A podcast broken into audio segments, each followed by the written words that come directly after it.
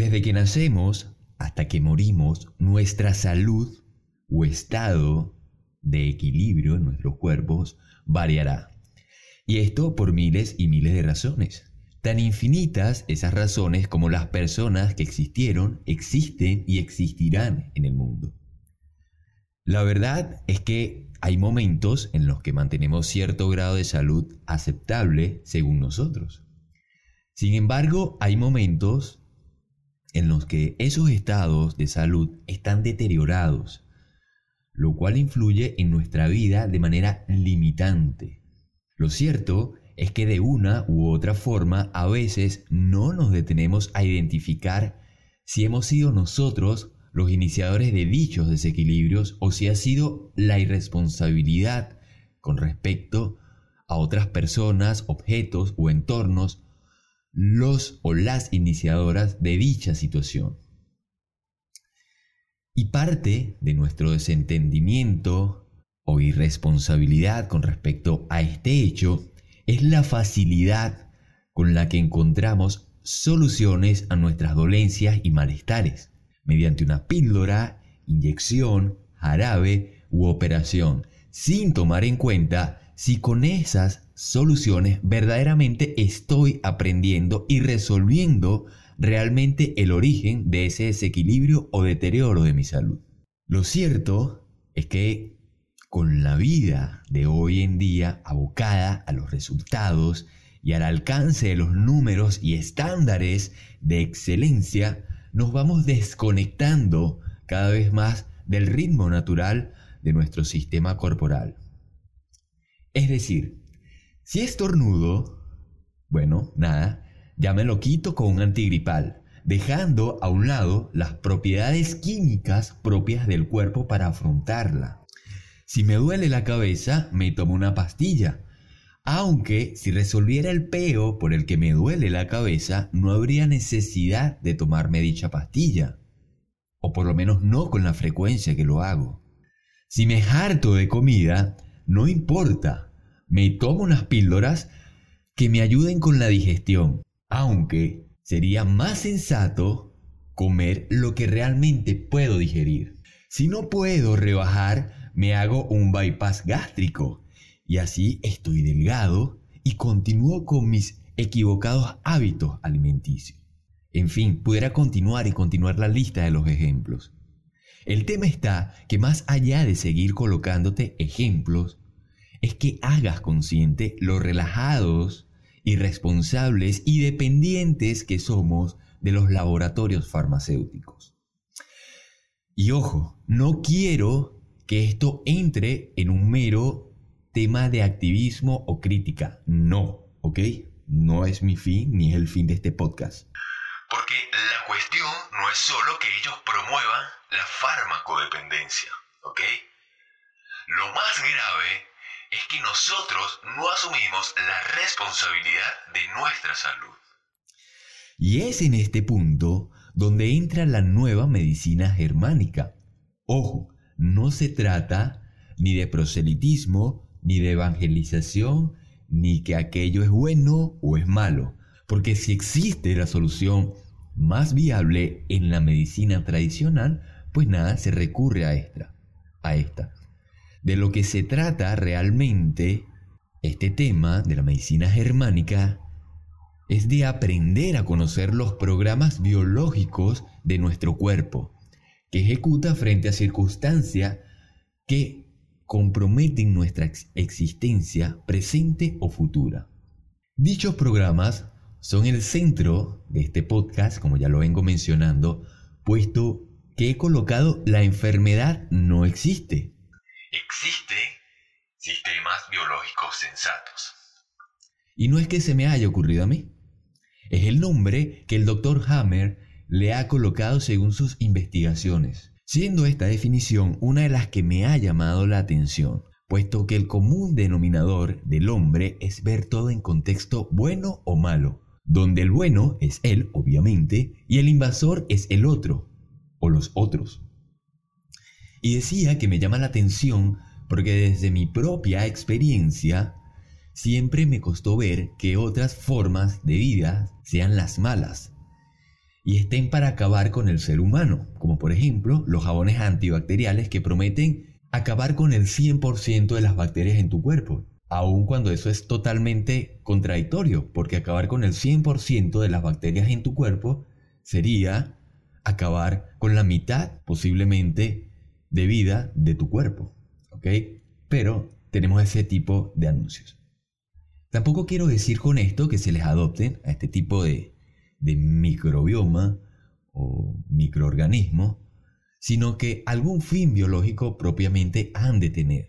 Sin embargo, nuestro enfoque médico es el de acabar con la existencia de dichas bacterias o virus, sin saber siquiera que aparte de causar un malestar o la muerte, obviamente en los humanos, ¿qué otro fin biológico tienen? que hasta quizás, ¿ok?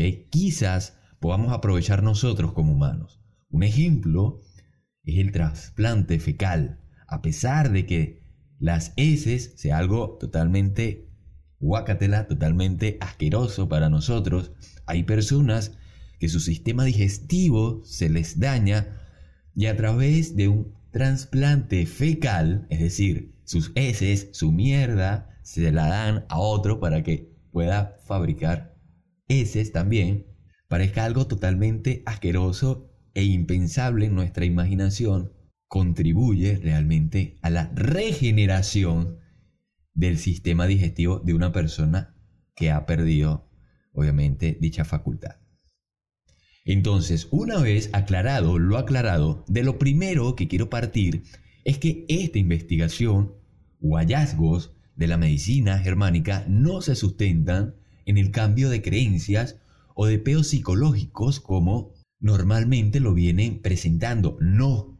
Se trata de programas que naturalmente funcionan dentro de nuestro organismo para afrontar ciertos peos que se puedan presentar y estos putos programas tienen millones de años de evolución.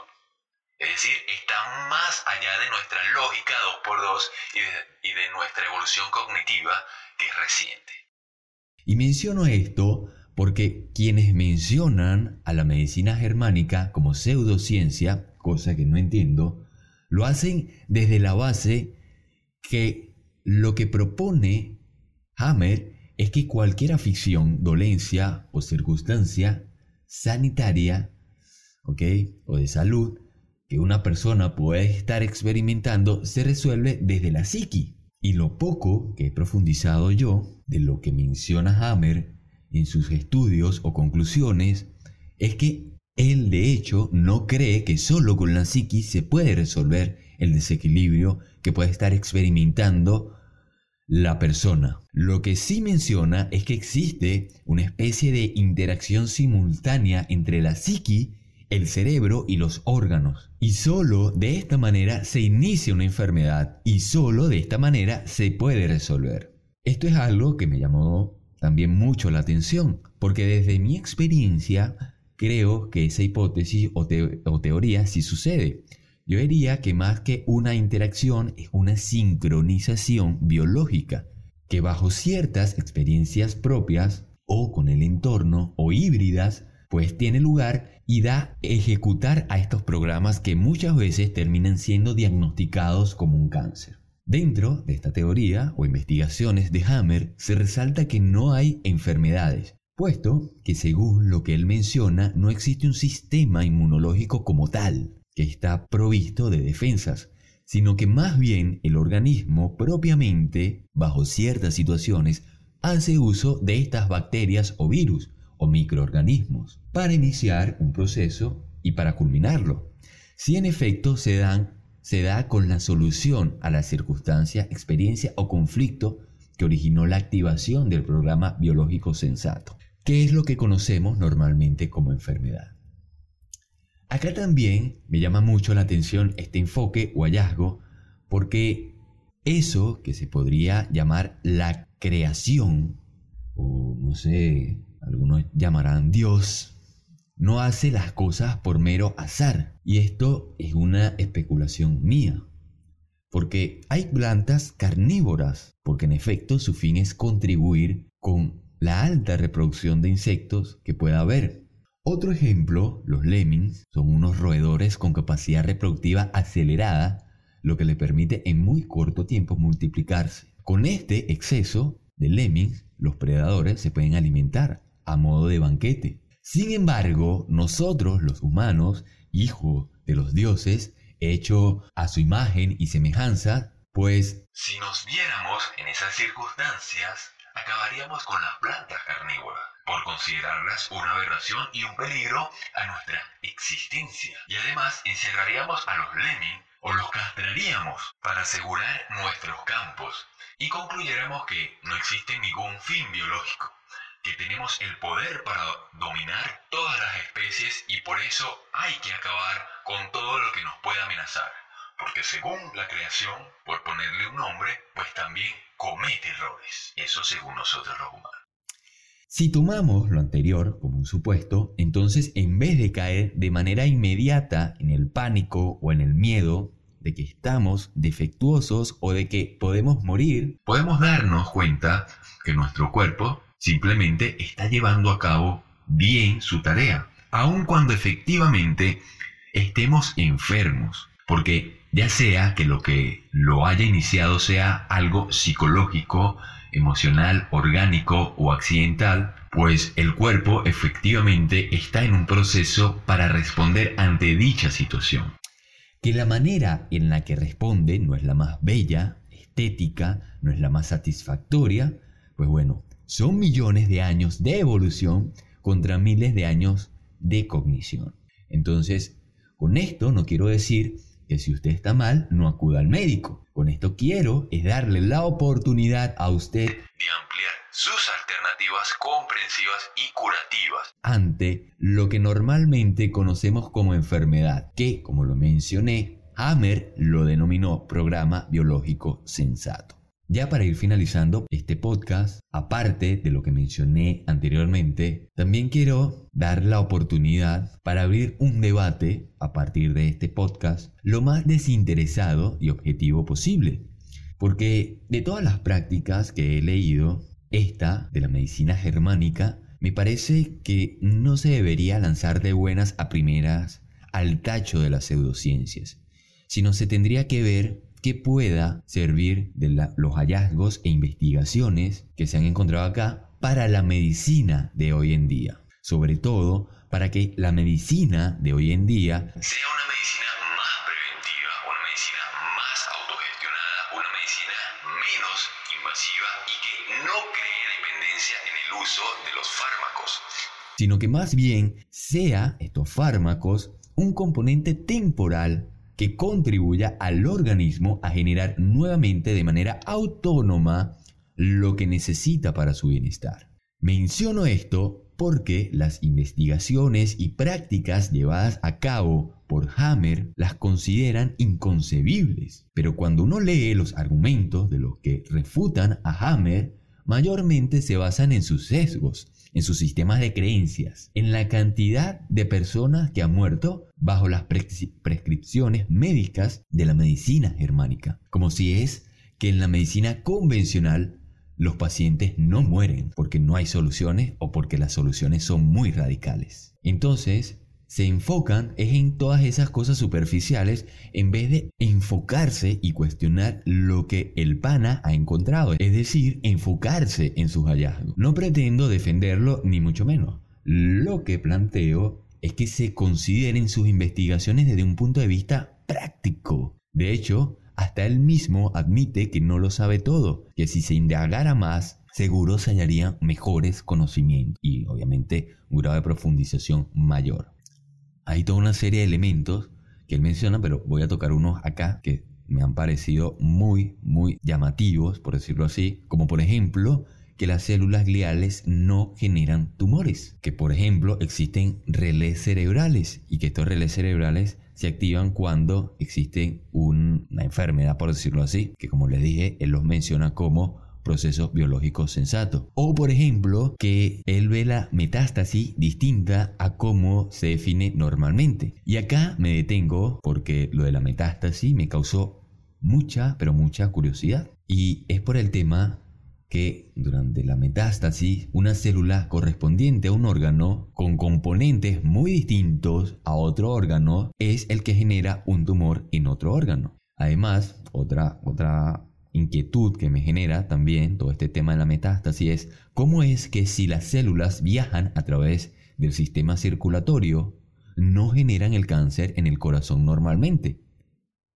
¿Cómo es que un tipo de tumor normalmente tiene la misma secuencia al momento de esparcirse por el cuerpo y no un patrón aleatorio, loco, que sería mucho más apegado a la forma en la que explican en la que un tumor se esparce por el cuerpo. Cuando dicen que las células se volvieron locas, bueno, si las células se volvieron locas, no deberían tener la misma secuencia al momento de generar la metástasis. A todo esto es lo que yo me refiero. Y no, por eso le decía, no se trata de generar activismo, proselitismo, no, se trata de realmente saber si nos estamos enfocando en lo que nos deberíamos enfocar, en un mejor bienestar para las personas que simplemente en divulgar conclusiones porque nos creemos los dueños de la verdad.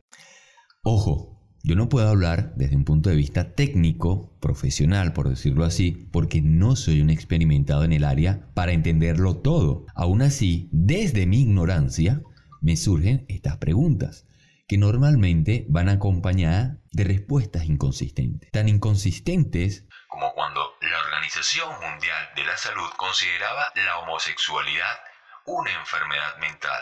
Cosa que hoy en día queda claro que no es así o como que los postulados de Sigmund Freud, todo esto del psicoanálisis, se abrazaban a la práctica psicológica, sobre todo del siglo pasado y de décadas pasadas. Y ahora, hoy, todos se lavan las manos, tanto medios como organizaciones e instituciones, y dicen que nunca consideraron el psicoanálisis como una práctica psicológica aceptada. Entonces ya sabes, quizás no estás enfermo quizás sea un proceso biológico sensato. Pero como vivimos en un mundo tan acelerado, en el que detenerse para encontrar la causa es una pérdida de tiempo, sobre todo cuando en vez de encontrar la causa se pueden paliar los síntomas. Bueno, nos vemos en un próximo Insight. Y nada, recuerda que...